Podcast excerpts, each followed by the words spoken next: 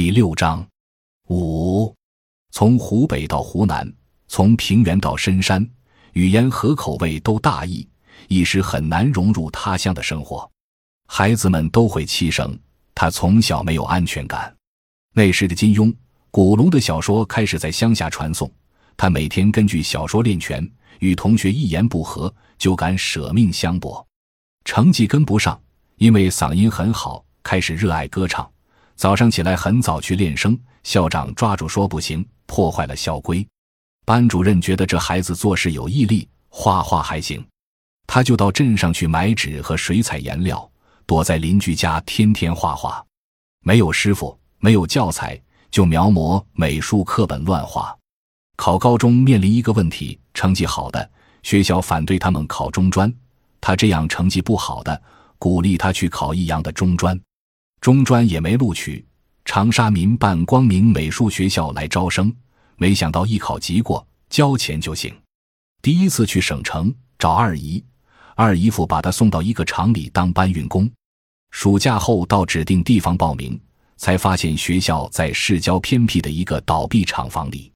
他东拼西凑借来的学费缝在内裤里，踩着单车到那里报道，钱还带着体温。学的是工艺美术专业。字体设计，偶尔接触一点产品设计，画一些素描。他每天拎一个速写本到街上画菜市场、拖板车的老人、捡菜的贫富，慢慢学会观察一个人及其职业习惯。家里没有给生活费，晚上赌一点饭菜票，聊补无米之炊。学费是一学期一缴，第二年实在没钱了，只好退学当搬运工，并悄悄漂学了做考漆。每周末，他仍然坚持到学校去借同学笔记回来摘抄自学课程，再请同学评点。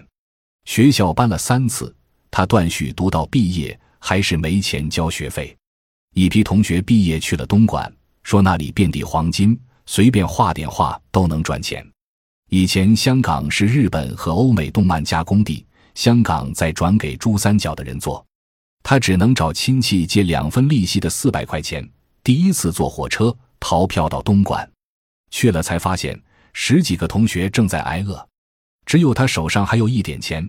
首先买一百斤米，保证大家暂时有饭吃。